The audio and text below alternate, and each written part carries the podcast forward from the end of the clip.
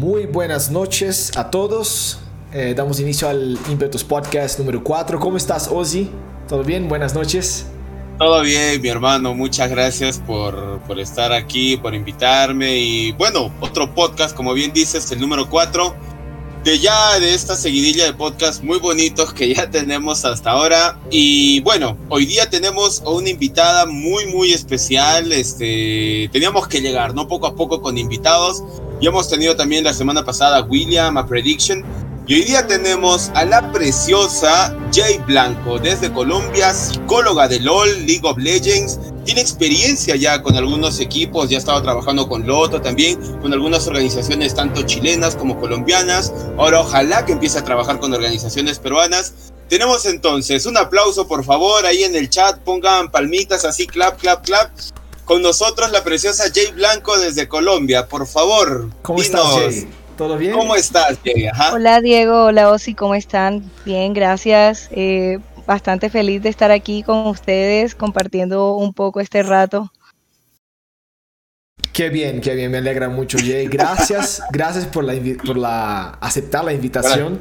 Eh, de verdad es un placer enorme poder volver a hablar contigo. Hace mucho tiempo que nosotros nos conocimos en un evento en Bogotá de tecnología, gaming, etcétera, se llama SOFA. Creo que fue el SOFA 2019. Sí.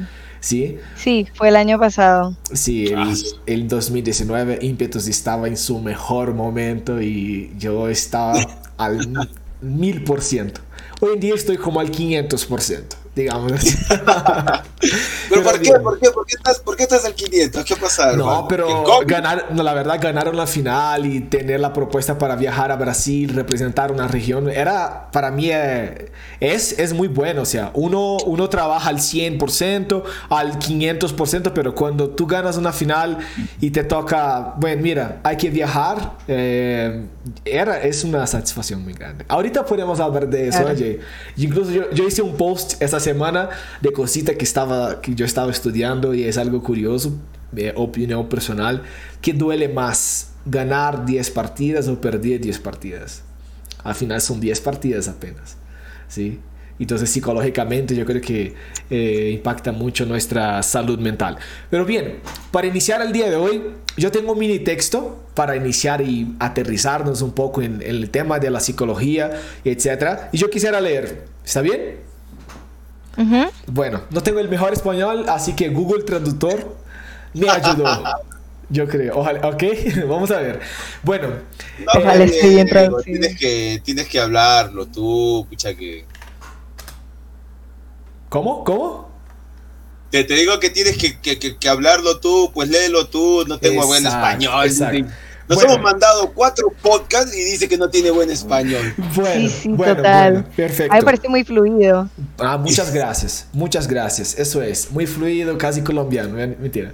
Pero bien, eh, es un paper, es un artículo que mm, fue publicado por un profesor y, y un investigador en Estados Unidos de la Universidad de Harvard eh, hablando sobre la salud mental y cómo la pandemia con el coronavirus afectó la salud mental de jóvenes y personas más adultas.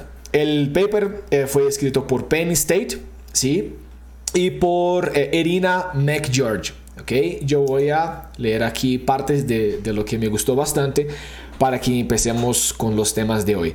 Bueno, en la encuesta que ellos hicieron, eh, los participantes respondieron preguntas diseñadas para medir los síntomas de depresión y ansiedad, así como otras diseñadas para medir que también los participantes estaban lidiando con eventos traumáticos. Las encuestas también midieron cuánto sentían los participantes que la pandemia los estaba afectando financiera, física, social y mentalmente, así como si los participantes cumplían con las recomendaciones como el uso de máscaras y qué tipo de estrategias de afrontamiento estaban usando. Los investigadores encontraron que los niveles de estrés, ansiedad y depresión eran más altos al comienzo del estudio a fines de abril. Eh, cuando el estudio terminó cerca de fines de mayo, cuando muchos estados estaban haciendo planes para reabrir, estos niveles de estrés bajaron, quedaron más bajos. Y las personas más jóvenes, eh, las personas más jóvenes y las personas con problemas de salud preexistentes tenían más probabilidad de tener resultados negativos de salud mental. Según los, los investigadores, la tensión social como que a alguien les haga las demandas, eh, la forma de criticar, ¿sí? Eh, o, simplemente la forma de criticar les ponía a nervios a todos los que fueron eh, investigados y, contestaron la, la, encuesta. Estos fueron los predictores más fuertes y consistentes de la salud mental, del impacto que tuvieron en la salud mental de las personas que fueron investigadas. Eh, de esta forma, yo de inicio eh, hoy en nuestro podcast número 4 con Jay Blanco.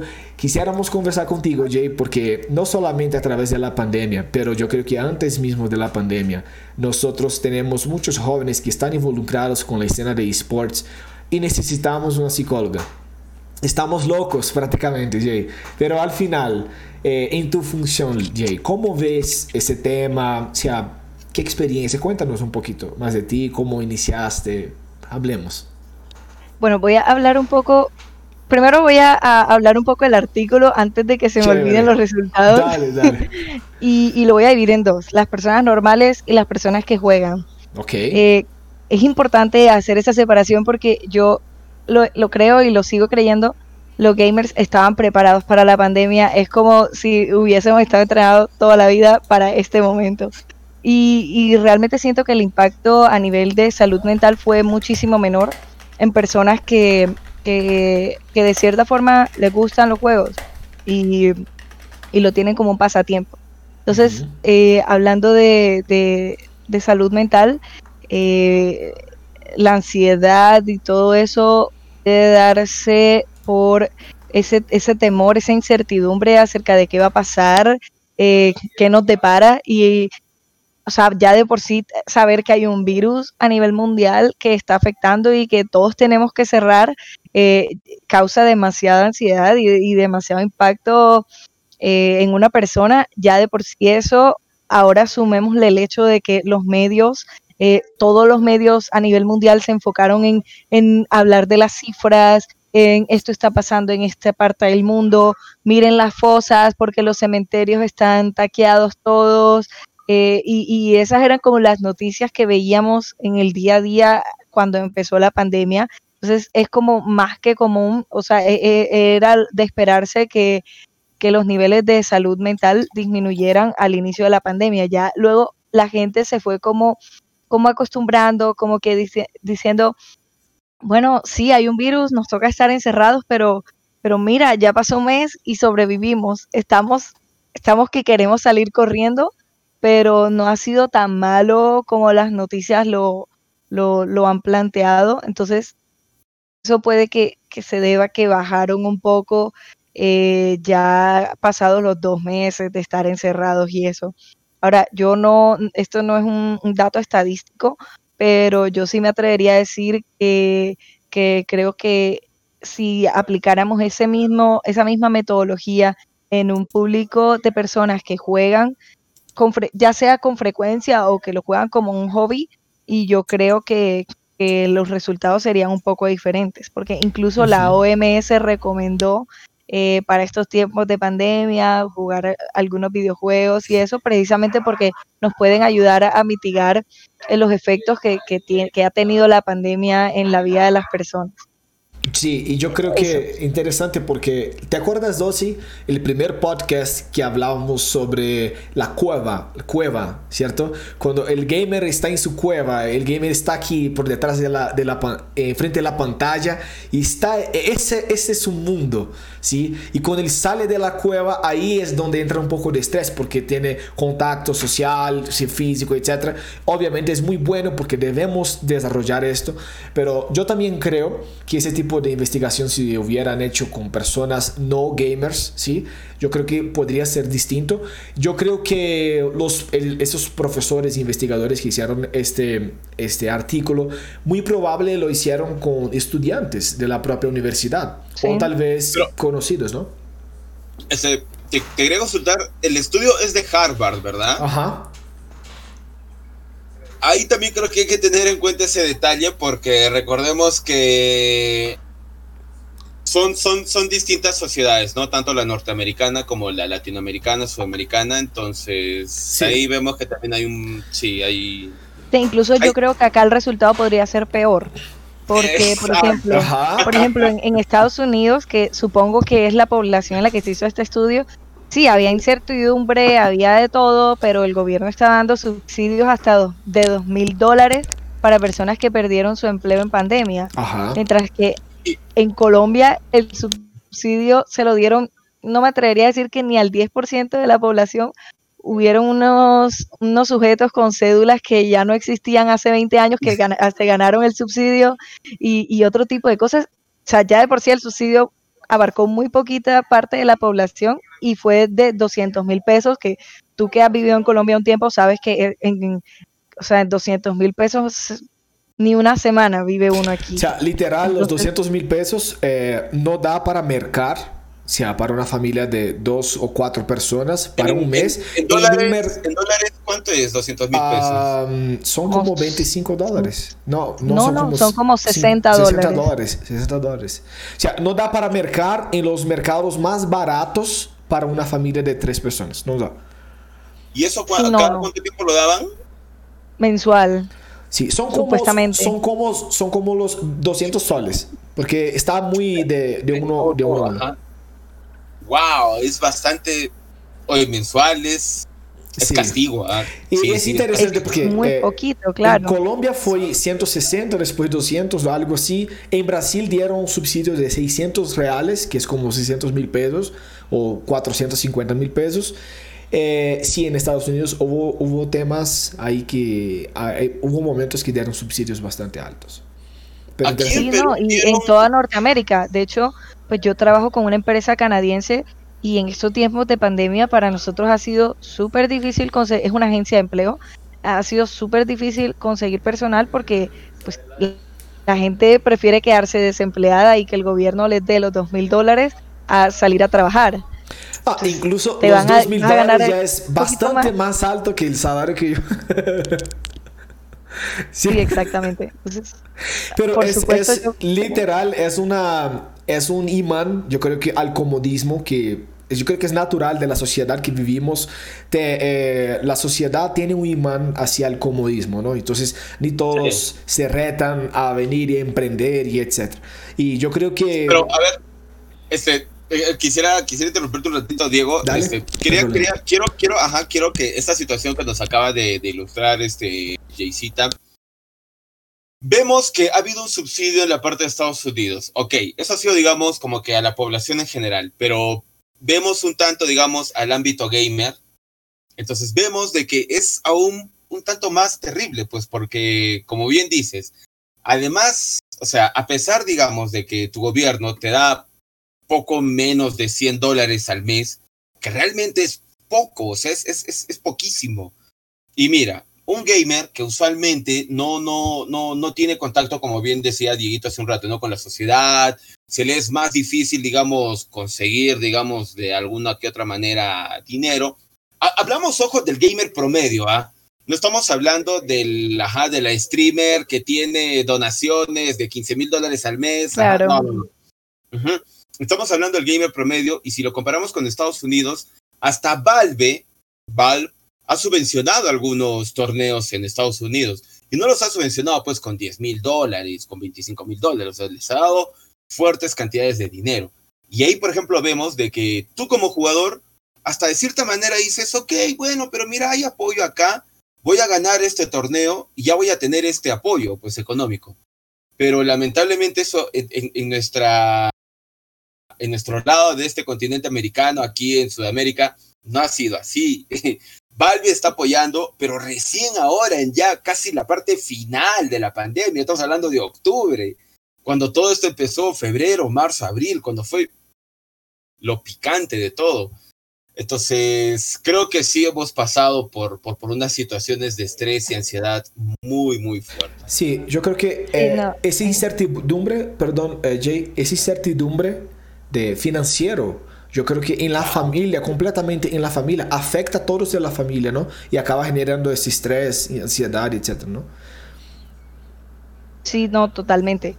Eh, totalmente. Y hubo, hubo mucha gente que perdió su trabajo, hubo mucha gente que, incluso gamers, porque, o sea, sí, podemos decir que hay un tipo de gamer que le gusta estar encerrado en su casa los fines de semana o entre semana, etcétera, pero también está el gamer que, que socializa, que tiene amigos y que también le afectó. Y, y, pues, claro, no es lo mismo para, no sé, un X persona que juega un par de veces en la semana a, y ya, a una persona como yo. A mí la verdad no me afectó en nada la pandemia, eh, porque ya me la pasaba encerrada. Y la, la única, o sea, yo solamente salía a la calle para ver a los mismos cuatro pelotudos con los que me gradué del colegio y, y, y, que han sido mis amigos y es lo, lo, único para la que yo salgo. Entonces, claro, yo no sentí la pandemia para nada, pero, pero no todo el mundo es así. Y, y creo que, bueno, no conozco mucho cómo, cómo es el tema de Valve, pero sí sé que, que los esports en general han crecido un montón durante la pandemia. O sea, no solamente en temas de audiencia, sino también en temas de apoyos, de marcas, eh, nosotros, pues yo como productor de, de eventos de esports, eh, he encontrado a las marcas más dispuestas a negociar eh, ahora que empezó la pandemia, porque antes de eso era un tema como, ok, allá están los que juegan jueguitos y tienen su presencia digital, pero normal. Ahora es como, ven, los necesitamos porque queremos tener Oye, presencia sí. digital. Sí, queremos sí, tener sí. presencia digital y no la estamos teniendo porque no estábamos preparados para esto. Entonces, era, yo creo que el mercado gamer ha tenido una ventaja grandísima. Sí, era, era, o sea, lo, lo, que dices, Jay, es algo muy, muy interesante, ya que he estado viendo yo también ahora, al menos ahora último aquí en Perú, aquí en mi ciudad donde yo vivo, que es el sur de Perú, la parte de abajo, de abajo, de abajo. Entonces, sí, o sea, ¿Qué pasó? Que, que, que, que, el área digital, digamos, el ámbito digital, al menos creo que aquí en Sudamérica, era algo que se veía no tan lejano, ojo, porque algunas empresas sí se aprendieron, sí se, sí se atrevieron, ¿no? A, a empezar a incursionar en esto del gaming o, o, o, de abarcar el ámbito digital, ¿no? Con streaming, podcast, etcétera, etcétera. Pero cuando empieza la pandemia, pues, ajá, entonces todo se vuelve digital, teletrabajo, que tienes que hacer desde tu casa, reuniones, ahí es cuando revienta, ¿no? Revienta Zoom, revienta Google Meet, revienta Discord, o sea, las plataformas, y de pronto no. empezabas, sí, empezabas a ver que hasta tu vecino, el de la esquina, el panadero, te lo encontrabas en Facebook, o sea, ahí, ¿no? Publicitándose, vendiéndose, ajá. Entonces, algo que bien que sí podría decir es que de cierta manera, este, esta, esta, esta nueva normalidad, vamos a decirlo así, que nos está dejando la pandemia, ha empoderado a los eSports bastante. Porque de pronto, como tú dijiste, ves, te ves en la necesidad de que un brother que hace streaming, que tiene un promedio de 500 viewers en, el, en, sus transmisiones, puede publicitarte, puede publicitarte y te generas plata en base a eso. Entonces ahí también podemos ver de que tu ansiedad, tu estrés puede menguar un poco, ¿no? Porque ya hay, eres rentable, vamos a decirlo así, ¿no? O sea, ya no eres el brother que está metido en la cueva. Pues sí, estoy metido en la cueva, pero estoy generando dinero, ¿no? Estoy siendo rentable, digamos. La verdad, sí, yo, yo tengo, o sea, cuando Jay dijo eso, yo casi exploté ganas de hablar. Y que yo soy muy polémico con eso, ¿no? Y la verdad es que la oferta y demanda, hay una cuestión de oferta y demanda y hay una ingenuidad tan grande de empresas que no tienen presencia, presencia digital y ellos piensan que de la nada va a llegar y boom, ¿sabe? Eh, yo veo eso la expectativa, la yo, yo, yo, tengo la costumbre de decir, cuando la expectativa es muy alta, la frustración es, también es muy alta, ¿sí? porque tú no alcanzas el objetivo y la frustración viene muy alta. y veo empresas, por ejemplo, mm, no me gustaría dar nombres aquí ahora, pero intentando organizar torneos y piensan que por ser grandes en el mundo offline, va a llegar en el mundo online, no quiere hacer parcerías con los que ya están, no quiere hacer parcerías con streamer o personas que ya están trabajando en eso y llegan y no es un resultado bueno. ¿Sí? Y lo, ¿sabe cuál es, cuál es lo peor? Es que yo todavía aviso a esa gente. Yo todavía intento avisar y decir, mira, no vaya por ese camino, intenta ir por, por el otro camino. Pero normal, o sea, la verdad, no sé, no sé. Yo creo que la pandemia vino para posicionar a los que hacen algo y a los que eh, piensan que pueden venir y, y sacar provecho de, de, eso, etc. Por ejemplo, nosotros somos pequeños, pero tenemos, la, nosotros tenemos la idea, tenemos la percepción que somos pequeños y queremos ser grandes un día, etc. Porque el contenido de valor, ese tipo de contenido que estamos trayendo acá, es muy importante. Eh, el problema es cuando viene personas de eh, empresas de afuera que no están en el ámbito digital y, y quiebran la cara, ¿sí? Y yo creo que ese es el momento, incluso yo invito a las empresas, no, no invierta, si tú no quieres invertir en ímpetus, no invierta, ok, pero busque personas que ya están trabajando en la escena ya de deporte electrónico, sea de Dota, League of Legends, Call of Duty Mobile, lo que sea, Fortnite, lo que sea, Among Us, etc. Ahí, la, essas plataformas, essa gente que está aí, são pessoas que abrem seu espaço para que tu marca seja impulsionada, ¿sí? Osimandias, que todos os dias está casteando algo, eh, Rinsing Home, que conozco, conozco os chicos de PMA, 4D. Então, há um montão de, de, de, formas de impulsionar. E isso é muito importante. Eh, agora, e os chicos também. Eu creo que também temos que, que pensar que a gente que está trabalhando com isso tiene que poner un poco más de calidad. ¿sí? Yo, por ejemplo, antes de empezar ese streaming, yo pruebo todo, pruebo eh, audio y aún así no queda perfecto. ¿sí? En el podcast pasado yo vi que teníamos una diferencia de nivel entre los, los micrófonos y en este yo traté, estaba aquí escuchando, traté de, de mejorar eso. Entonces, qué bien, qué bien. Pero bien, antes de pasar cómo eso afecta, ¿sí? Y voy a, voy a hablar también algo súper, no es chistoso, pero es muy bueno, cómo conocí a Jay a través de un video. Eh, tomando un gancho ya de lo que yo dije, patrocinadores. No tenemos patrocinadores en ese proyecto, ¿cierto, Ozzy? Lo único que tenemos es agua sin nombre y ya. Agua sin nombre. No, más, no, no, más. Entonces, en el caso de que tú que representas una marca, quieras patrocinar este podcast etcétera, bueno, siéntase libre para. Exactamente. Siéntase libre para venir, para venir y patrocinar y patrocinarnos y vamos a tener un, enorme placer de, promocionar tu marca en nuestras redes sociales. Va a ser muy, muy chévere. Ahí ya tomó el cuadrito. Tu marca aquí. tu marca aquí. Yo, yo tengo una amiga que tiene una liga femenina en Chile y ellos tienen un muñequito en la parte de abajo, en sus overlays tienen un muñequito abajo que dice como que aquí iría nuestro sponsor si tuviéramos uno, algo así. Es muy bueno, es muy bueno. Dejan como el espacio y, no me parece genial. Muy bueno, aquí iría el sponsor. Yo voy a, eh, muy bueno, gracias. El Clover, el Clover.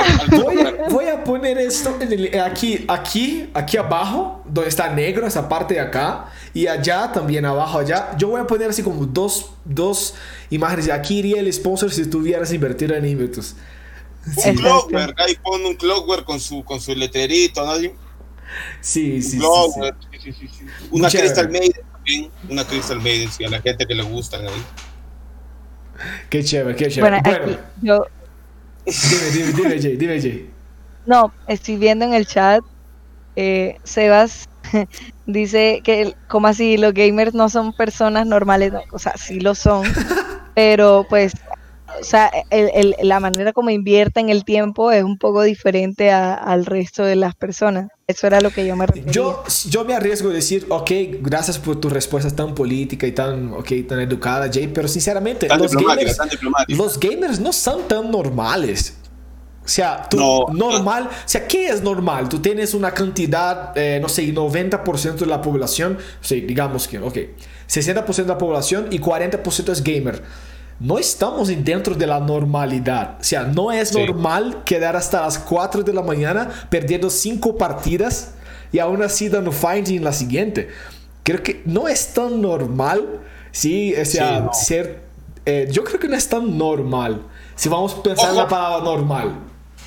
Ojo, ojo que tampoco esto creo que es el hecho de agarrar y decir, ay, yo soy gamer, no soy normal, soy especial. No, tampoco es sí, eso. soy único y diferente. Tampoco, Sí, no, no, ajá, ay, que soy diferente, soy gamer, ay, yo soy resiliente, pierdo, pierdo, pierdo, pero sigo jugando.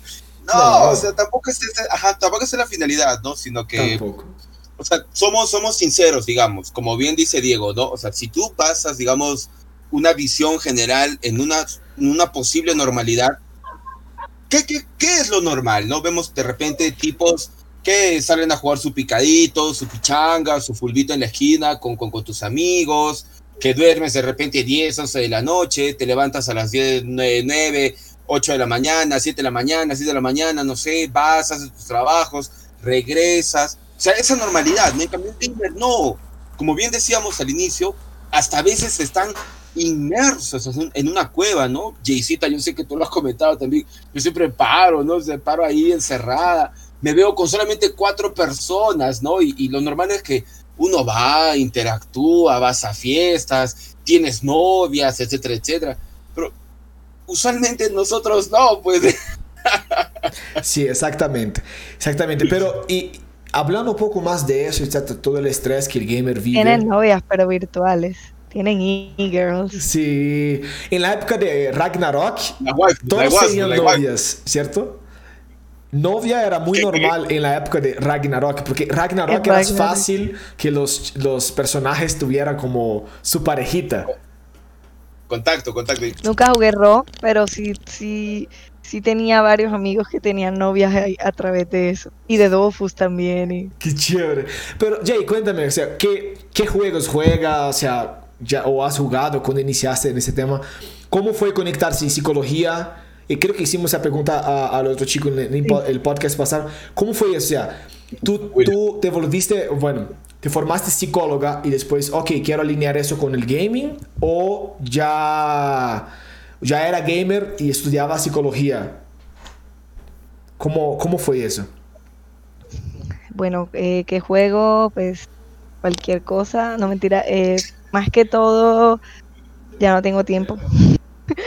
Pero en mi tiempo libre juego a veces LOL, juego a veces Call of Duty Mobile, juego cualquier cosita. El otro día estaba pasándome un juego con mi novio que se llamaba A Way Out y así, o sea, pues cualquier cosa, ¿no? Uh -huh. eh, y um, cómo empecé, eh, realmente yo no jugaba. Pues cuando estaba chiquita jugaba en las consolas de mis hermanos. Uh -huh. eh, y ya luego unos amigos me metieron al triste mundo del WoW. Eh, wow. y, y, así fue como empecé. No duré mucho tiempo jugándolo porque mi computadora en esa época era un ni siquiera no era un portátil, sino era un portátil de mentira, mentira. Era una calculadora, era una calculadora. Sí, era una calculadora, entonces no, no me daba. Y, y, después conocí LOL, que eso lo corres hasta en una calculadora literal, y era como lo único que me corría y eh, ahí perdí 10 años de mi vida. Wow. eh, no mentira, no han pasado 10 años. Ha pasado 15, dice, 15, 15. Como, como unos 6, como unos 7, 8 por ahí. Eh, no, y ya de ahí pues realmente he intentado probar otros juegos, así Paladins, eh, Fortnite, pero como que no muchos me, me traman. Tristemente tengo ese vicio de, llamado League of Legends.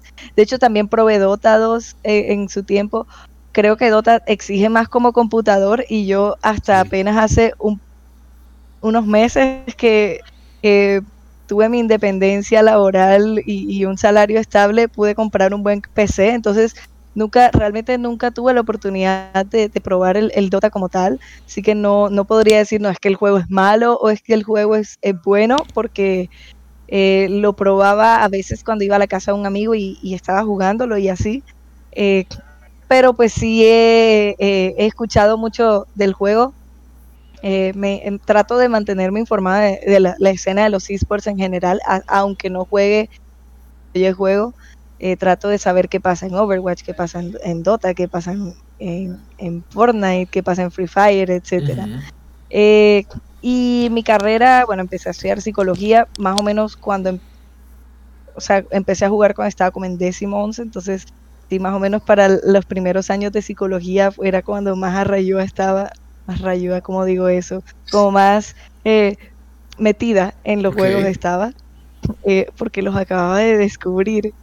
Y, y, siempre supe que quería hacer algo relacionado con eso, con mi carrera.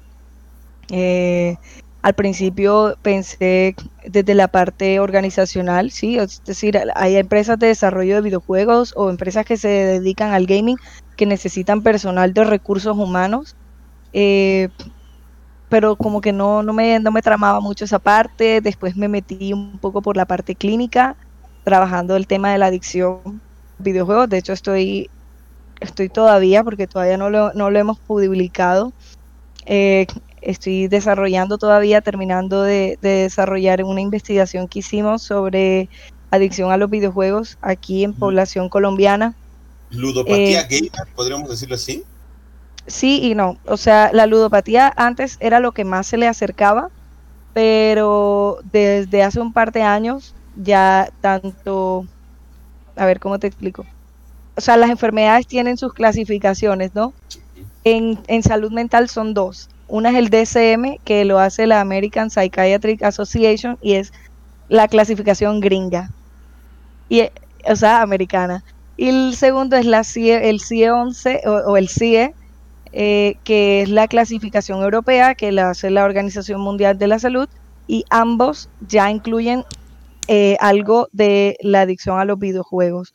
Uno lo, habla de adicción a los videojuegos en general o dependencia a los videojuegos y el otro, que es el, americano, todavía lo, primero lo plantean como un posible trastorno, es decir, está este fenómeno y hay que prestarle atención, hay que investigar al respecto.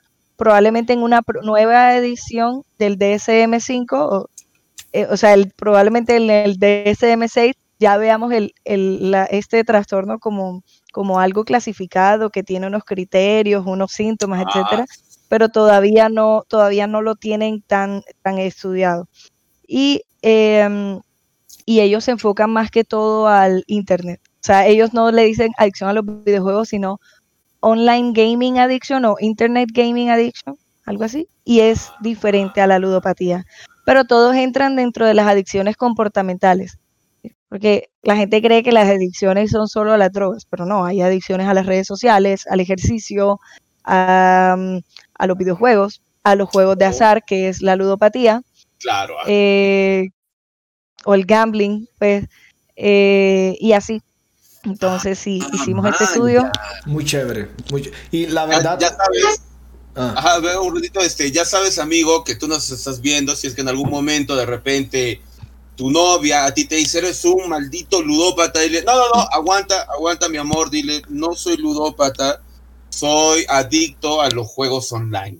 Es otra, es otra clasificación, es otra clasificación. No tiene nada que ver con... De hecho, el porcentaje de lo que nosotros encontramos, ¿no? El, porcentaje de personas que realmente presentan un cuadro de adicción es, muy bajo. Eh, porque hay como ciertos síntomas que tener en cuenta, que es como la falta de control y todo eso, y realmente son unos pocos los que llegan a ese a, ese punto. Desorden, a ese desorden, vamos a decir. A ese desorden, sí, sí, no, porque la verdad es que sí es un trastorno. Eh, eh, Jay, eh, yo soy súper ignorante en eso, pero la, la adicción es, es, es, relativa, por ejemplo, por ejemplo si, si yo me quiero 12 horas por día, en la computadora y tú te quedas dos horas y Ozymandias se queda 16 horas. Tal vez tú, que, que te quedas dos horas en relación a Ozymandias, lo podría decir, tú eres un adicto, ¿sí? Porque en relación a mí, tú te quedas mucho más tiempo, ¿sí? sí y no, o sea... Y yo, en relación a Ozzy, yo diría, no, estamos casi lo mismo. Yo me quedo 12 horas y él se queda 16, ¿sí? ¿Sí me entiendes? ¿Es relativo o o, es más por el resultado del trastorno mental o el impacto de la salud mental? bueno, de hecho les estoy hablando un poquito de los resultados que encontramos nosotros. Sí, sí, sí, no, no, puedo profundizar mucho porque todavía, no lo hemos publicado. Quiero que lo lean cuando salga. Em, ¿Qué tal? Mira, ¿qué tal si cuando, cuando salga tú puedas volver acá y, explorar todo lo que... ¿Sí? Chévere, chévere. antes, de que nos dé esa respuesta, que sé que las personitas que nos están viendo ahorita también quieren saberlo, supongo que en, esa, en ese paper, en esa investigación que están haciendo, no solamente saldrán pues una, dos, tres conclusiones, saldrán pues unas cuatro, cinco, ¿no? Entonces, de repente nos puedes ir adelantando unas dos, ¿no? Ya después ya nos das el oh, paquete. Un pensamiento tuyo sobre ese tema. hay bastante. Porque de hecho, pues afortunadamente el, el, grupo de personas con las que trabajé es muy bueno y, y bastante multidisciplinar. Uno de esos es un profesor que, que sabe mucho de matemática y es un psicólogo con complejo de ingeniero y él alcanzó incluso a desarrollar una IA que te dice, o sea, una inteligencia artificial que te dice como qué tipo de adicción. No es solo que eres un, o sea, que tienes o no una posible adicción a los videojuegos, sino qué tipo de adicción tienes. Eh, y eso va a influir en el tratamiento. Pero bueno, eh, volviendo a la pregunta que me hacías, si la frecuencia de juego influye, eh, o más bien puede ser, puede ser un factor predictor para, para medir la adicción, pero no es necesario, o, o, no, o sea, no porque tú juegues 12 horas eh, necesariamente eres un adicto. Tiene más que ver con, la psicología detrás de la conducta, es decir, el, por qué lo haces. Eh, por ejemplo, un, chico que, juega profesionalmente, él tiene que sí o sí jugar mínimo unas ocho horas al día. No por eso él es un adicto. Ya la cosa está en uno que, que tantos problemas te trae el jugar en tu vida personal, es decir, qué tanto tú puedes diferenciar tu, vida dentro del juego de tu vida personal, familiar, laboral, escolar, etcétera. Eh, porque casualmente ese es como lo primero que la gente empieza a notar, como que ah, el chico juega, entonces el chico le empieza a ir mal en el colegio, eh, empieza a tener discusiones con los papás porque no está pasando tiempo con ellos, ya no vas a almorzar, solamente come ahí en su cuarto encerradito o ya no sale con sus amigos. Entonces, ese, ese, grado de funcionalidad influye bastante. Se le conoce como problemas asociados. Eh, y luego ya está en, en, cuanto al acto impulsivo y compulsivo, que se refiere a qué tanto puedes tú controlarlo. Es decir, si tú tienes el impulso de jugar, tú te juegas una, por ejemplo, y entonces cuando no estás jugando, estás inquieto, estás o sea, quieres estar ahí, ¿sí me entiendes? Eh, esa falta de control del deseo de jugar es, como lo más importante a la hora de, uno saber si una persona tiene una adicción a los videojuegos o no. Porque a, lo mejor y yo, en Blanco, yo juego en mi tiempo libre, a mí me gusta, pero yo mantengo una vida laboral sana, eh, tengo amigos, eh, comparto con mi familia, em, etcétera, etcétera. No por eso soy una adicta. Así de las ocho horas libres que yo tenga en el día o las ocho me dedique a jugar. No necesariamente soy una adicta, pero si ya digamos yo empiezo a fallar y esas fallas precisamente son porque no puedes controlar la conducta y el deseo de jugar.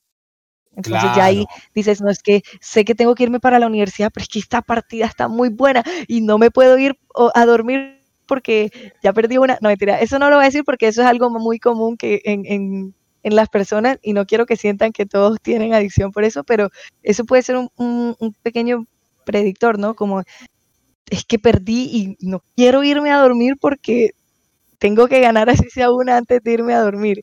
Y te quedas hasta las 6, 7 de la mañana o te vas de largo. Eh, por eso puede ser un pequeño predictor. O sea, no necesariamente significa que lo eres, pero puede ser un, un criterio. Ajá, Jay, lo que estoy entendiendo entonces de lo que nos estás comentando es que si, ya se toma como un trastorno, vamos a decirlo así, un desorden, bueno, por la misma palabra, ¿no? Cuando ya te genera un desorden en tu propia vida, ¿no? Cuando ya tú rompes también de repente, dejas de hacer algunas situaciones primordiales, vamos a decirlo así, ¿no? Como, no sé, pues tienes que almorzar, tienes que ir con tu familia, ¿no? Tienes que ir a la universidad, pues bueno, jugaré esta partida, dime, alcanza tiempo para ir a la U, sí O sea, cuando ya empiezas a dejar de hacer ciertas cosas, cuando ya se genera un desorden en tu ritmo de vida, o sea, ahí es el problema, ¿no? Porque pues, como sí, claro. jugar ocho horas, normal, no hay ningún problema, juégalo.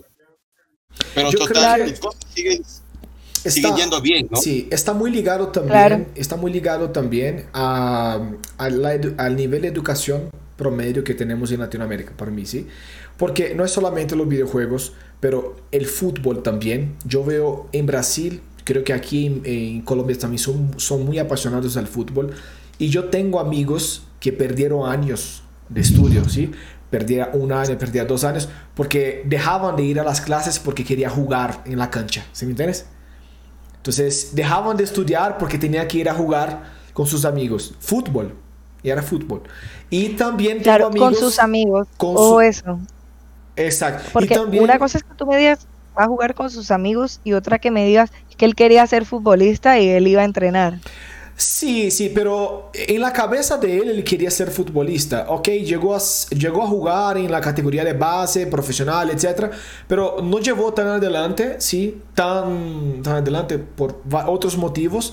Pero yo creo que desde el momento en que él estaba estudiando al séptimo año, por ejemplo, un chico de 13 años, algo así, o 14 años, desde el momento que él estaba estudiando y tenía un compromiso de terminar sus estudios, yo creo que tenía que balancear entre saber el momento de estudiar para terminar los estudios básicos y el momento de entrenar para ser un jugador profesional.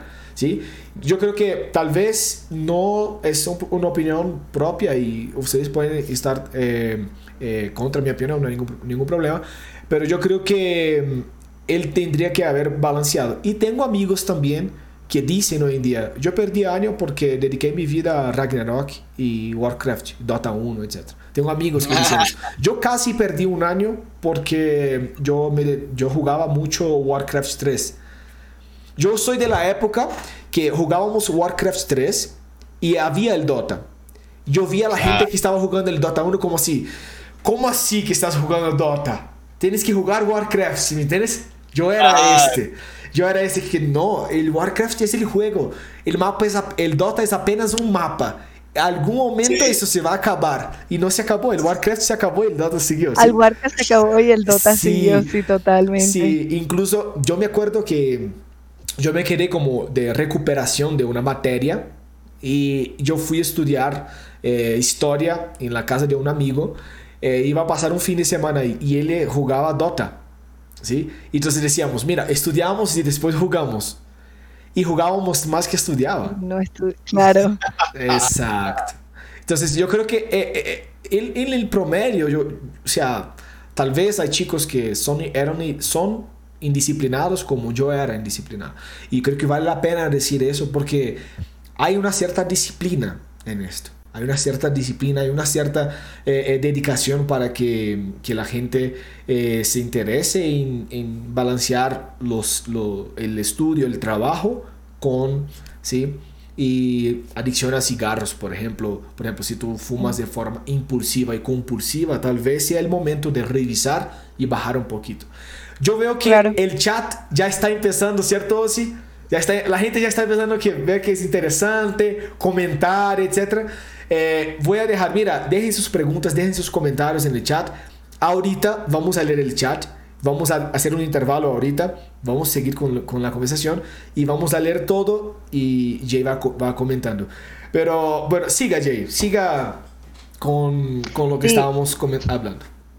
Sí, sí, no, yo creo que muchas personas en, en cuando estábamos más adolescentes no teníamos tantas responsabilidades y es normal que nos quedáramos trasnochándonos y tal. Como te dije, cuando yo estaba en mis primeros semestres, acababa de descubrir los jueguitos y, yo me podía ir de largo todo el día sin, sin dormir. O sea, jugaba hasta las 5 de la mañana, dormía un par de horas y me iba para la universidad. Llegaba tarde, sí, todos los días, pero, eh, pero llegaba, ¿sí? Y ya pues fue más adelante que dije, bueno, hay que entender, esto es un hobby y, que también mm. tengo que dedicarle tiempo a mi carrera porque ya esto acá sí no es un hobby, es mi futuro, ¿sí? Pero un niño,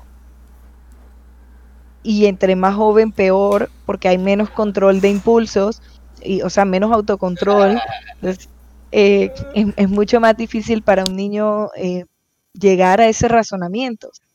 Por eso es bueno que los padres, alguien que tenga hijos y nos esté escuchando, es bueno que los padres sean ese regulador externo hasta que el niño tenga la capacidad para él mismo entender de que hay un tiempo de juego y un tiempo de estudio, hay un, un tiempo de socializar, un tiempo de etcétera, porque a veces uno, eh, ya sea de niño y, o incluso hasta finales de la adolescencia, todavía el cerebro no está listo para, para autocontrolarse del todo.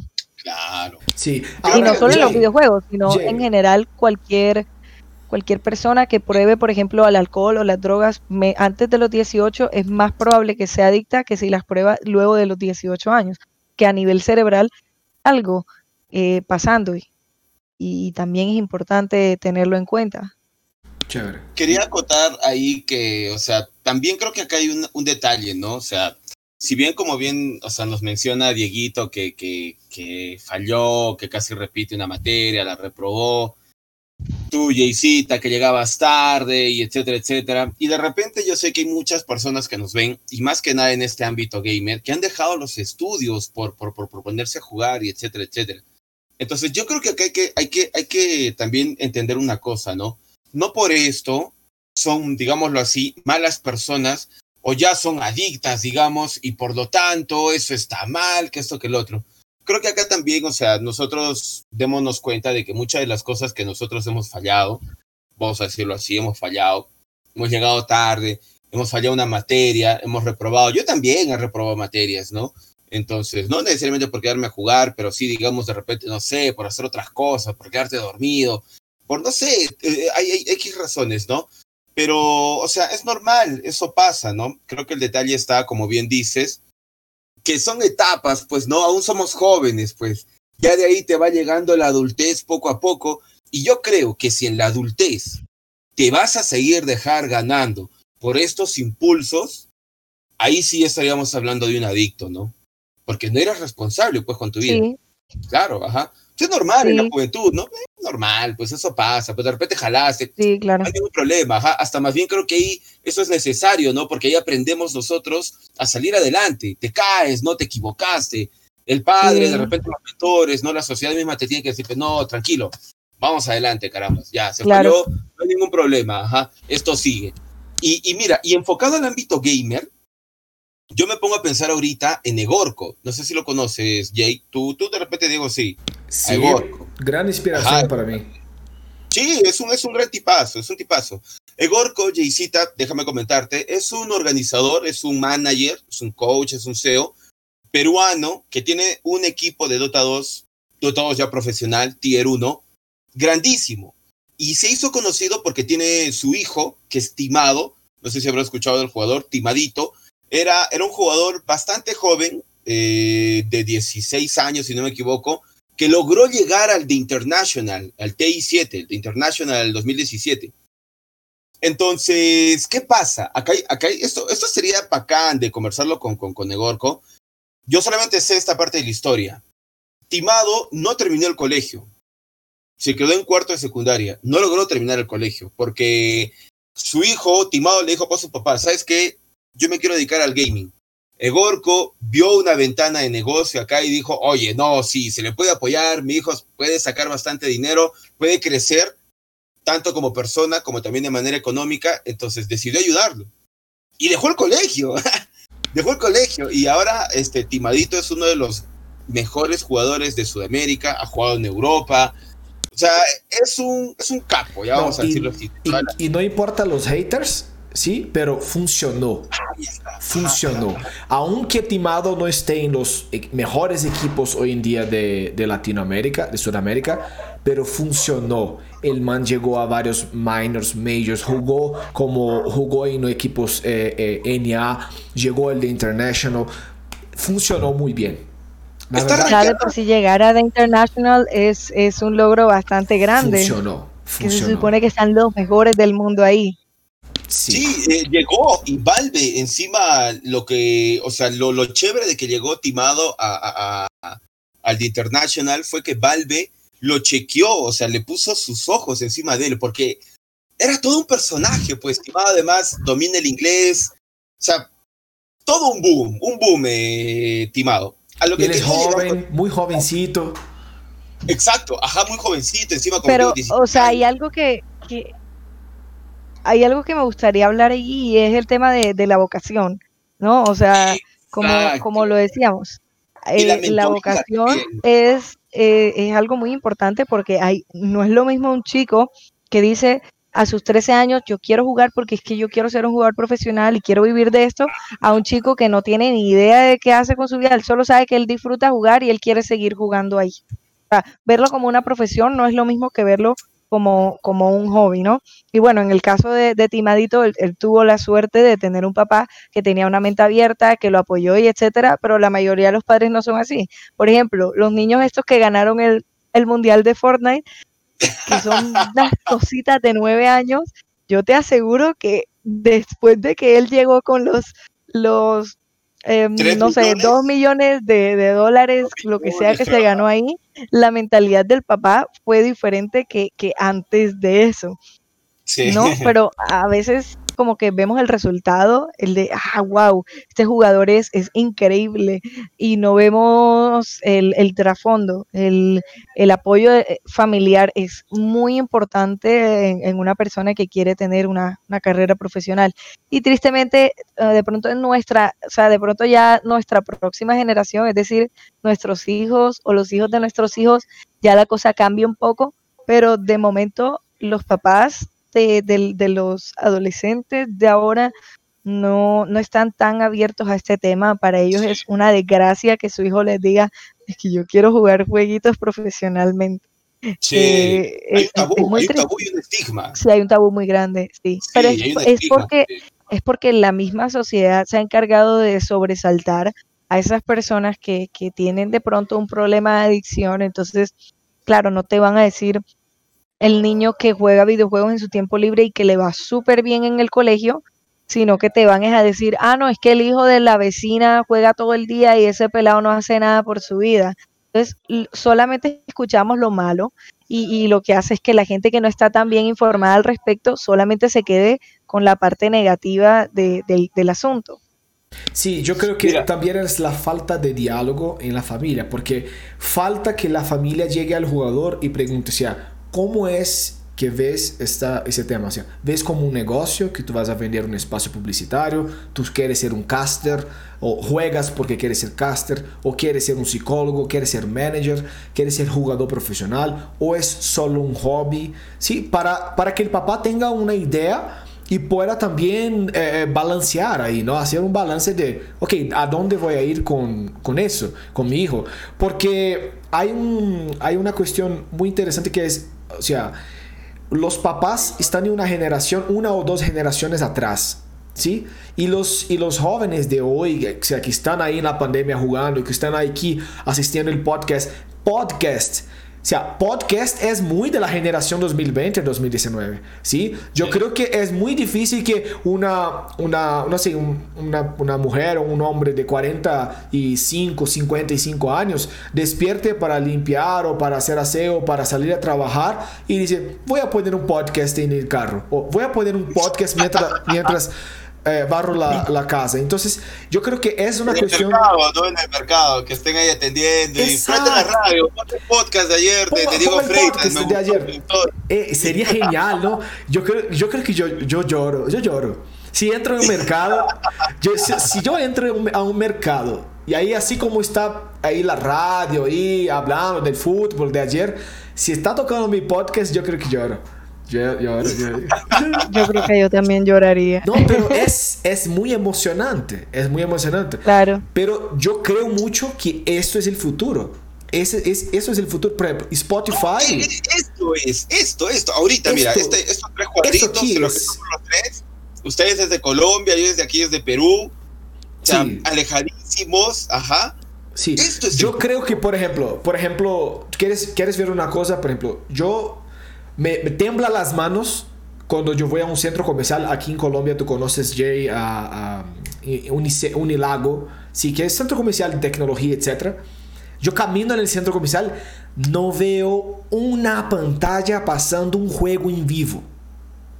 cualquier juego en vivo. No veo nadie pasando un podcast de esports. No veo, no veo una entrevista, ¿sabe? Sea, yo entro a una tienda que vende eh, supuestamente computador para gamers y yo no veo una, un caster ahí, o sea, una pantalla diciendo, pasando, no sé, eh, la final de League of Legends. Si me entiendes, no lo veo. Y es increíble esto. Eso es increíble. Es como decíamos de, la, de, empresas que todavía no son digitales y quieren ir al, ámbito, ir al ámbito digital. Entonces, creo que falta un poco de diálogo y esperar que la gente llegue y tal.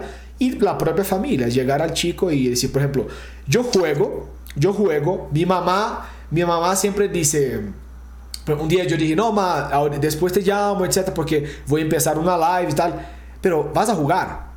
Si es una. Y, es, relacionado a qué? Ella me pregunta. ¿Y es relacionado a qué? Y yo digo, no, es relacionado a un juego. Y ella, ay, mi hijo, otra vez. Sí, ella dice, ah, mi hijo, otra vez esa cosa de juego. Y yo digo, no, ma, tranquila. ¿Cierto que es así? Yo sé que mucha gente se va a identificar.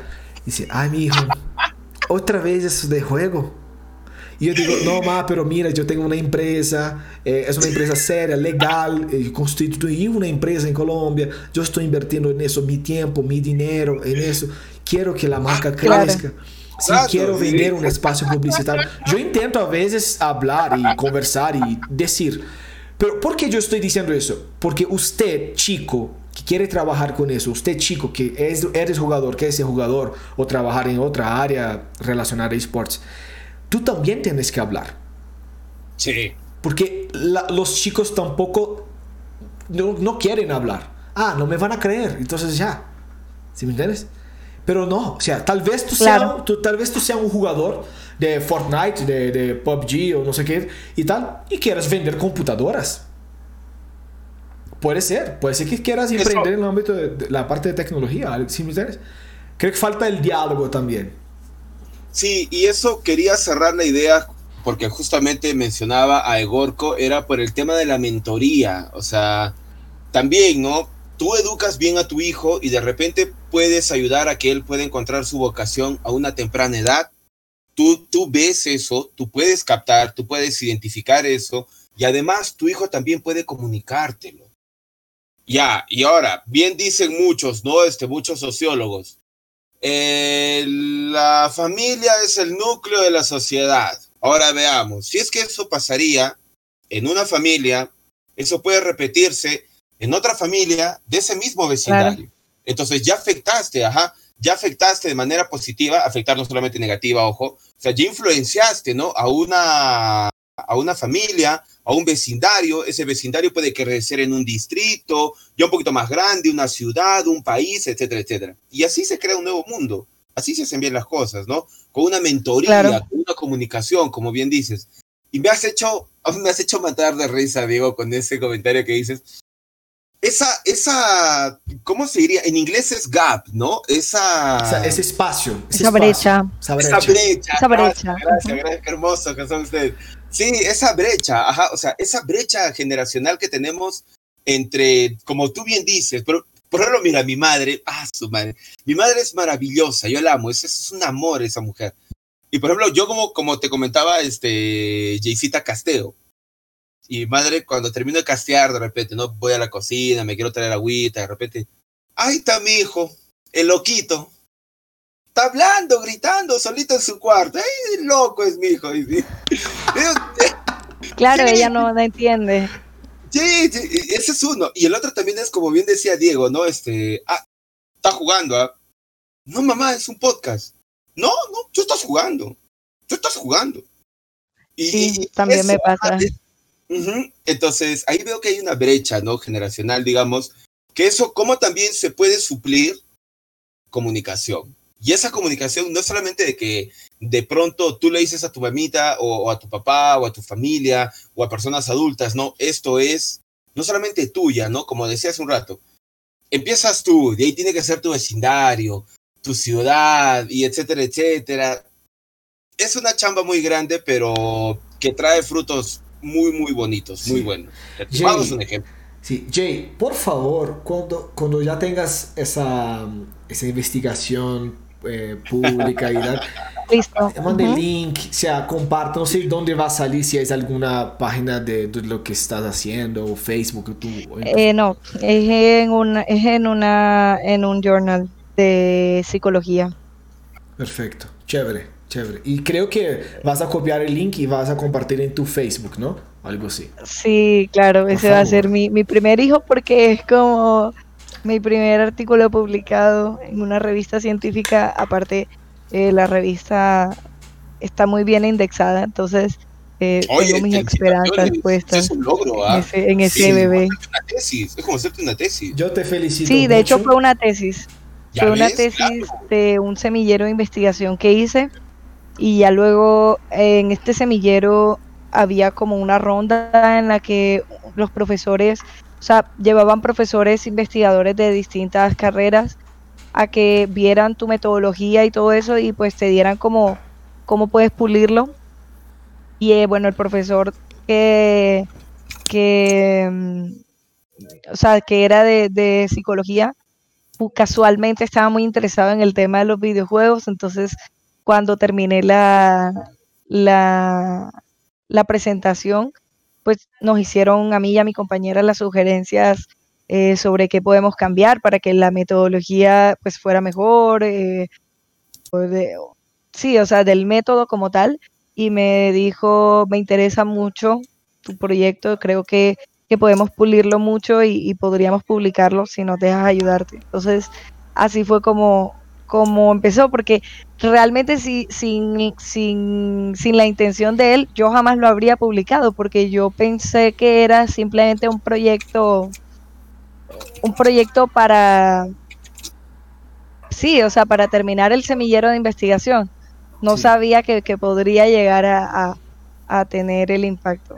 De verdad que sea el primero de muchos. Te felicito. Gracias. Eh, Sí. Poner tu conocimiento ahí escrito es muy chévere. Ojalá que tú puedas hacer también en forma una versión de video de tu investigación, ¿sí? Porque ahí queda fluido también. Y cuando, cuando salgas, etcétera, ese artículo que si tú quieres venir acá y conversar con nosotros, nos callamos No, no, y solo queremos escuchar la maravilla que es el conocimiento abierto, ¿sí?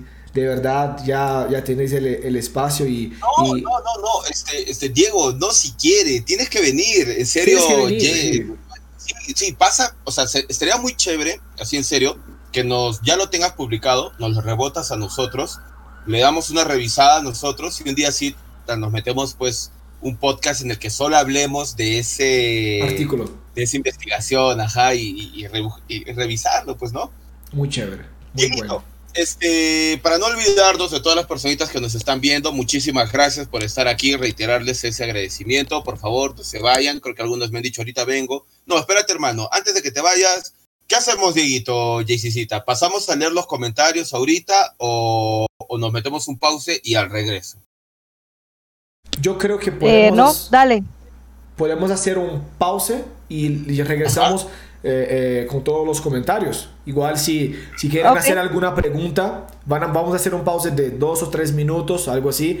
Si quieren hacer alguna pregunta, etcétera, dejen ahí en los comentarios, eh, que ahí Eso. va a ser un placer ahí comentar y, y conversar con ustedes también, que nos están escuchando. ¿Listo? Chévere. A Ya regresamos entonces. Ujú. ¿Listo? Bacán, bacán, bacán. 3, 2, 1.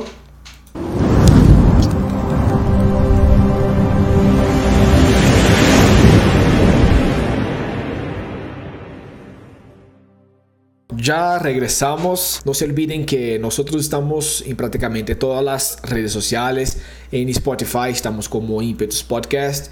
En, YouTube, Impetus Podcast también. En Facebook, Impetus Esports. Y en Instagram, Impetus Esports también. Ustedes van a poder ver allí arriba. Sí, en la parte de arriba. Eh, Jay, había un comentario aquí de un chico, David o David B, que habló sobre la importancia de eh, tener a alguien para que te mentore, sea, en la parte para ser más productivo y. Voy a leer el comentario más bien eh, para decir exactamente lo que él escribió.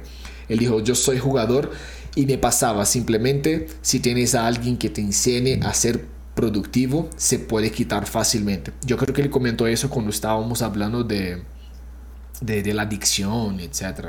¿Sí?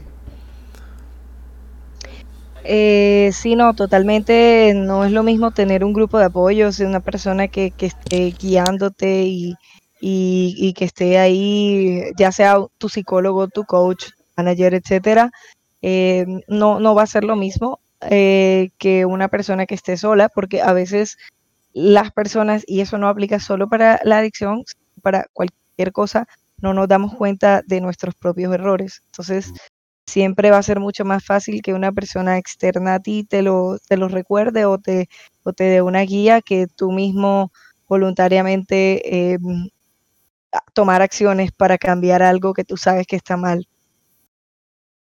Súper, súper importante eso. Cambiar acciones que tú sabes que está mal. Y hay una frase que es muy, eh, muy, muy interesante. Creo que eh, quien lo dijo fue Albert, Albert Einstein. ¿sí? Insanidad es hacer lo mismo y esperar resultados distintos. ¿sí? Eh, sí. Si tú sabes, tú sabes que hay algo mal en ti, pero tú haces lo mismo y espera que algún día caiga del cielo y que vas a tener otros, claro, la solución. Otra solución. Y no, y no es así. Si uno tiene que buscar hacer cosas distintas, eh, rutina y etc. Jay, para aplicar más bien, entonces, para que cerremos, tú recomiendas, hay algo que tú recomiendas de, no sé, herramientas, ejercicios, eh, meditación, para que la persona pueda tener una mejor salud mental? O sea, ¿hay alguna rutina que tú lo haces o sugieres a algún jugador profesional? Mira, yo soy muy cínica hablando de esto porque mi, estilo de vida es muy... Es, es todo lo contrario, pero pero sí es cierto que todo eso que dicen de los estilos de vida saludable ayuda muchísimo eh, a la hora de, de eh, de uno cuidar su salud mental, es decir, no es que porque ya hagas eso eh, vas a ser una persona feliz, una persona sana, no, pero eh, eso te puede ayudar muchísimo si estás en, un momento oscuro de tu vida o para evitar caer el hacer ejercicio, el comer sano, el hidratarte y no solamente te digo que ayuda en el hecho de que biológicamente pasa algo en, tu cuerpo cuando haces ejercicio, cuando comes bien, etcétera, sino también eh, a la autoestima de uno. uno se siente mejor consigo mismo cuando sabe que está haciendo algo por su vida, por intentar ser mejor, por cambiar, que, que cuando uno está todo achantado en la cama. Eh, entonces, eh, lo que tú hablas del cambio es súper importante, porque de hecho lo que te va a decir cualquier psicólogo al momento de, de, de tú ir a una terapia es que cambiar muchas cosas de las cosas que haces. Y el hacer cosas que tú no quieres hacer es, es mucho más importante. Por ejemplo, cuando una persona está, está empezando a deprimirse y no quiere ir a la universidad, no quiere hacer tareas, no quiere trabajar, no quiere estudiar, etcétera, es importante que así te sientas así, lo hagas de todos modos. Primero, porque estás saliendo, o sea, estás poniéndole un fin a ese círculo vicioso en el que estabas y segundo, lo que viene después no va a ser arrepentimiento. El arrepentimiento va a ser que te sientas más sad y por lo tanto no quieras hacer cosas y así vas a seguir como alimentando ese ciclo en vez de, en vez de hacer algo para salir de eso. Entonces, eh, la clave está en hacer las cosas aunque no queramos hacerlas. Y eso crea, no sé cómo llamar eso en, en español, pero en inglés es mental toughness. Entonces, cuando tú eres un, y un jugador que quiere ser un jugador profesional o un deportista, etcétera, eh, te levantas de la cama.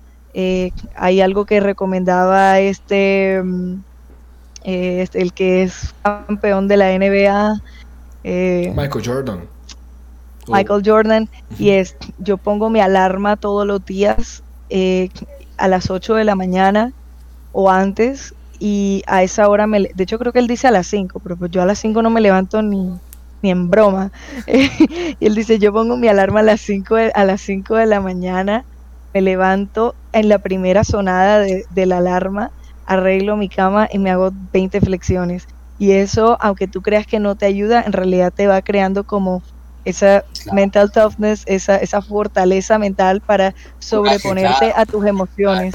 Sí, es decir, y, eso es muy importante a la hora de, uno jugar, es, lo que uno le enseña a los jugadores de, esports o, a los deportistas, el, tú, te puedes sentir ansioso antes de una partida, pero que eso no te afecte la forma como juegas. ¿sí? Un, puede jugar, jugar nervioso porque los nervios son parte de, la vida, son, son algo normal, pero que eso no afecte la forma en la que juegas. Entonces todo eso te va fortaleciendo esa, esa fortaleza mental de, de poder poner la razón por encima de la emoción sí, o del el deseo. Yo estoy muy de acuerdo con esto. O sea, yo también soy eh, súper indisciplinado en muchas cosas, pero un tip que yo doy a los jugadores que cambiar de la noche a la mañana no es común es cambiar. no es fácil. sí, no es fácil. Es cambiar toda la estructura del ambiente para que te forces a hacer tales cosas, ¿sí? Por ejemplo, eh, yo Mm, el sueño que yo que tenía, incluso veo amigos haciendo posts y tal, es como despertar a las 5, hacer una hora de ejercicio, bañarse y ir a trabajar. Mira, yo, llego, yo llegaba al trabajo súper con sueño, cansado, y mis amigos ya, ¿sí? ya hizo una hora de ejercicio. ¿Cómo así? Entonces yo me trasté eh, y estoy viviendo cerca de la, de la empresa donde trabajo hoy en día y tengo que caminar 25 minutos para llegar.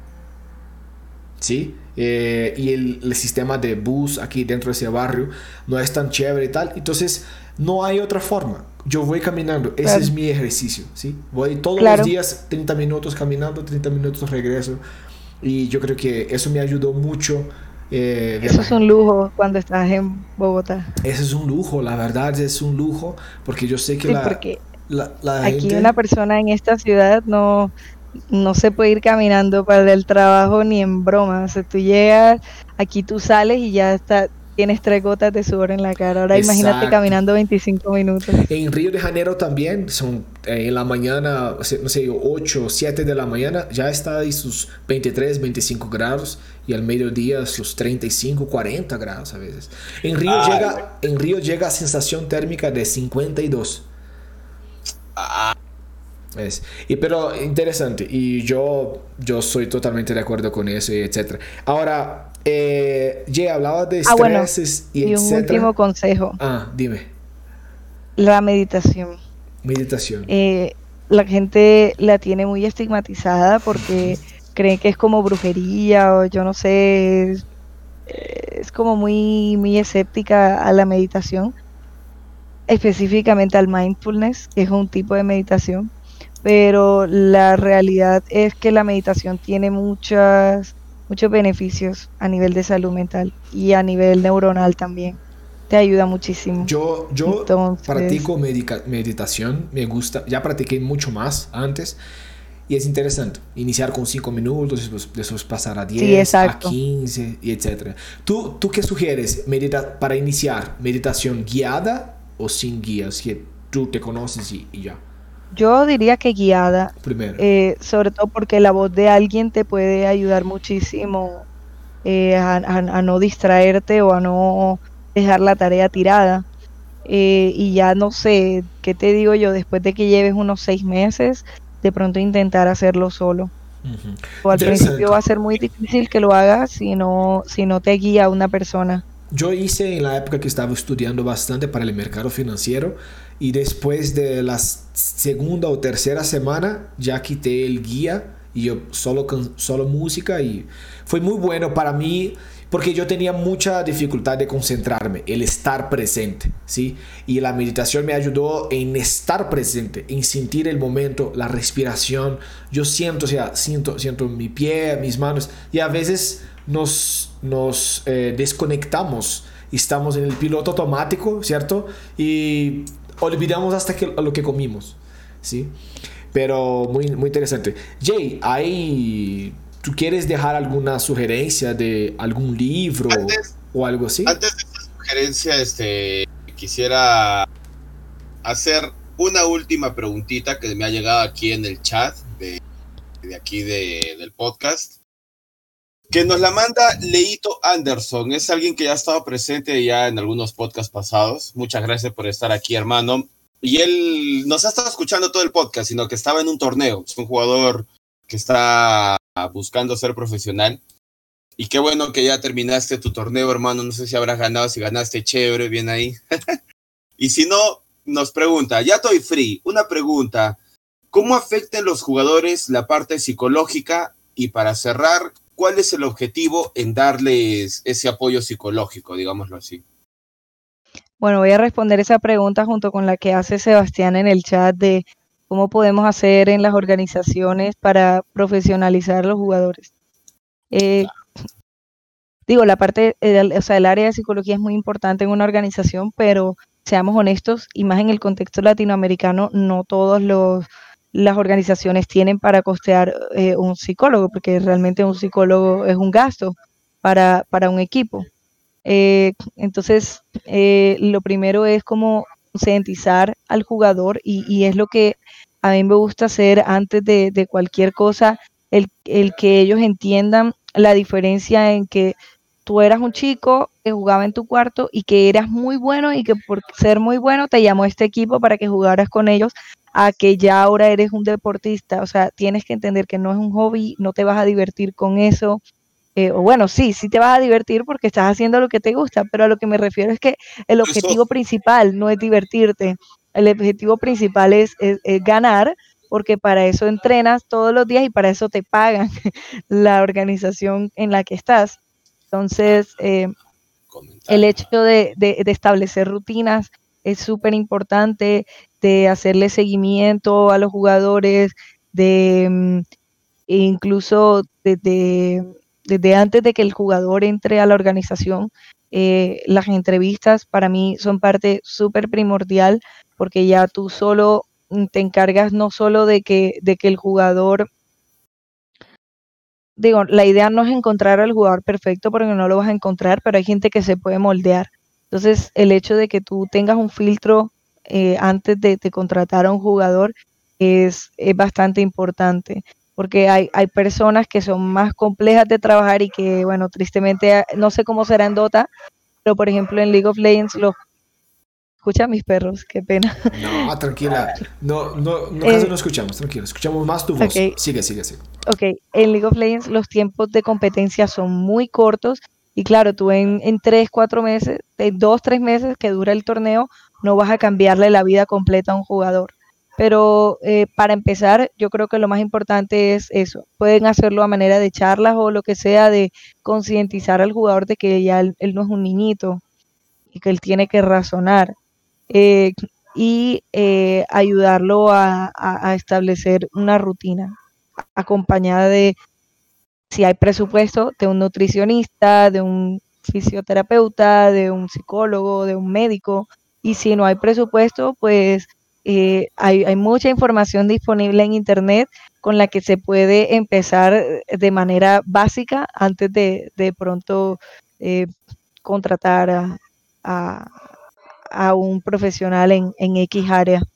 Chévere. Entonces, recuérdame la pregunta del chico porque creo que no la respondí. Él, eh, eh, yo creo que era muy relacionado a eso. Él preguntaba, eh, bueno, ya hizo otra pregunta. Él, él preguntaba cómo afecta la parte psicológica a los jugadores, ¿sí? Que quieren, que quieren ser profesionales y sea, cuál es el objetivo de darle psicología. Tú respondiste esa pregunta. ¿Cuál es el objetivo? De concientizarlos y que ellos eh, eh, eh, tengan, bueno, esa conciencia de que necesitan una salud mental. sí.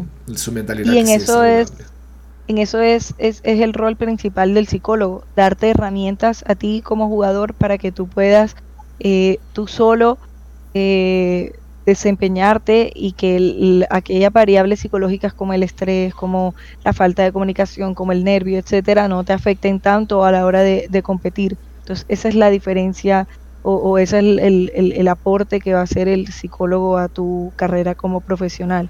Que en lo que hablábamos ahorita, él te va a ayudar a desarrollar esa fortaleza mental para que puedas eh, enfocarte 100% en, en tu partida y en el estar presente que es que tengo nervio, es que acabo de pelear con mi novia y no me puedo concentrar o cualquier otra cosa emocional que te pueda estar afectando. O sea, hay, hay, hay jugadores que realmente son como robots, pero no es que sean robots, es que están, es que han entrenado muy bien para eso. pongo el caso, no sé si en Dota haya pasado, pero el año pasado o el antepasado era la final de la, de la LCS de Norteamérica que es como la liga profesional de Norteamérica de LOL. y a uno de los jugadores que, iba a jugar la final, el hermano mató a la mamá y al papá lo, apuñaló, el papá sobrevivió, pero o sea, imagínate este, este, esta noticia tan grande que le llega al jugador a solo un par de días de jugar la final. Y, claro, el equipo le dice, tú puedes eh, tomarte el, día libre, o sea, no, no tienes que jugar la final, podemos jugar con el suplente si no te sientes dispuesto, pero el man dijo, yo voy para adelante y jugó y jugó muy bien y ganó. Entonces es como que e, e, esa fortaleza mental es algo para lo que tú tienes que entrenar, no como faltando dos días para que empiece el torneo, sino como parte de tu entrenamiento y de tu rutina de diaria está en, ejercitar la mente con mindfulness, con ejercicios de cognición, con lo que sea. es interesante porque eh, ahí la organización tuvo la sensibilidad y preguntó, etcétera, pero y ahí yo, yo dejo la pregunta a los jugadores, a la gente que nos escucha. ¿Tú crees que ese, ese chico jugó la final a su 100% realmente? ¿Sí? Yo, obviamente había algo allí que le, estaba afectando a él y lo que, define, y lo que determina eso es la fortaleza mental que él tenía. Pero si eso llega a pasar con, con otros jugadores, ¿tú crees que pasaría, sería el mismo resultado? La probabilidad de que sea un resultado negativo es muy alta, porque ni todos tienen la misma fortaleza mental que ese jugador tuvo para jugar una, una final. Y más, a, veces cosas tan sencillas que les afectan. ¿sí? Yo, yo, probé, yo probé cerca de 28 jugadores para llegar a la, a la line-up de, de, la UESG Latam del, del, del año pasado y hay cosas tan sencillas que les afectan que uno quiera así, wow, realmente necesito un psicólogo para mi equipo y no quiera... Ajá, y... para ellos, sí, para ellos es un camión de cosas, ¿sí? Y realmente falta presupuesto, eh, pero con esa concientización yo creo que es ahora iniciativa de las organizaciones y de los jugadores que busquen contenido gratuito para entrenar a sus, a sus jugadores eh, en el background y de aquí yo dejo la forma que conocí a Jay. Jay, de verdad, tú un día me dijiste que la idea era hacer un video súper sencillo sobre el cortisol, ¿no? Que, que, hablaste sobre el estrés. Y de verdad, ese video impactó mucho a mí porque yo sé del problema y de la necesidad que tienen los jugadores con ese tipo de contenido. Fue en la página de Lotto Gaming cuando vi un video Jay Blanco hablando sobre el cortisol, sobre cómo nuestro cuerpo genera esa hormona a través de tanta ansiedad, tanto estrés. Y ella ya presentó sus argumentos, etcétera, cómo cae eh, nuestro rendimiento, cae cuando estamos bajo cortisol, etcétera. Entonces, muy interesante, de verdad, gracias por tu trabajo, gracias por la iniciativa, gracias por, por estar en la escena de esports, porque tú podrías estar en cualquier otra área, ¿sí? Y entonces, gracias por tener ese cariño con con la escena de deportes electrónicos que necesitamos tanta profesionalización y tantos profesionales como, como tú. ¿Sí? Entonces, bueno, de mi parte, yo no tengo otros temas más. Jay, no queremos tomar tanto más, eh, tanto tu tiempo. Gracias de verdad. O oh, sí, tus palabras. A ver, ya para cerrar, entonces, primero que nada, agradecerte a ti, Jay, por esta, en serio, por tu tiempo, por aceptarnos la invitación por estar aquí de tan buena manera. Mira qué bonito hemos compartido. Espero realmente que después de tu publicación nos llegue eh, poder leerla. Después generar un debate muy chévere aquí en el que podamos conversar, de construir, como decía de tu publicación. de conclusiones.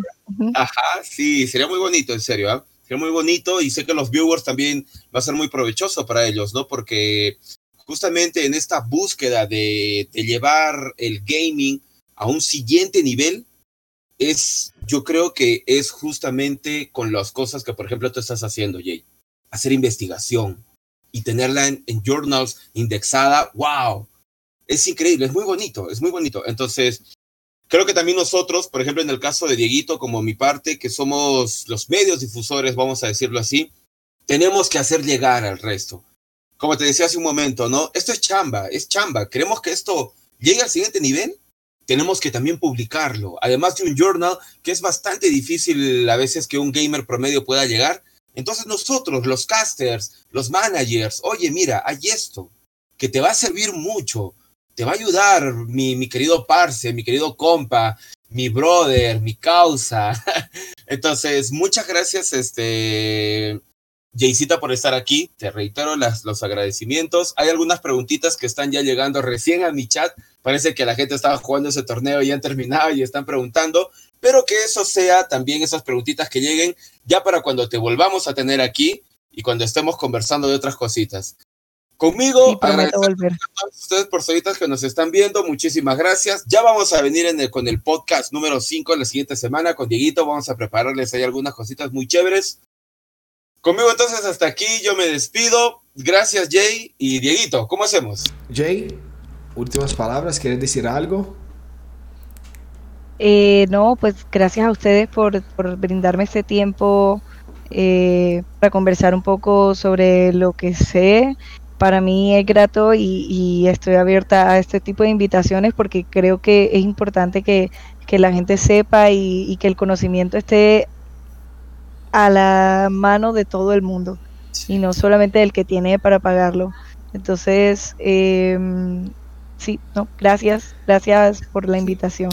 ¿Tú tienes red social o solo perfil personal? La gente te puede seguir alguna parte o algún proyecto, algún proyecto de organización de torneos, algo así. ¿Quieres dejar alguna información? Eh, bueno, realmente el único perfil que utilizo para hablar de cosas de esports es, es mi Twitter. Me pueden encontrar como arroba que, que es mi nombre, o sea, J-E-Y-L W-E-N-B de blanco, que es mi apellido. Eh, pero aparte de eso, no tengo fanpage. No, eh, mi Instagram solo subo cosas personales, entonces tampoco, mm, tampoco hago mucho. Y em, eh, pues tengo una organización de esports desde la que hacemos torneos. Nos pueden seguir como a lo, arroba Liga Elite. Más que todo hacemos cosas de, de LOL, de Valorant, de, de Fortnite eh, pero hemos estado intentando meter juegos nuevos. Hace poquito hicimos un torneo de Dota, tenemos la intención de seguir haciéndolos, entonces nos pueden seguir para estar enterados de las noticias. Chévere. Acá me tienes como tu caster, Jaycita, yo encantadísimo. ya, ya quedó. Listo, listo, Jay, muchas gracias, de verdad, gracias a todos los que nos están escuchando, a usted que está escuchando a través de la plataforma de Spotify.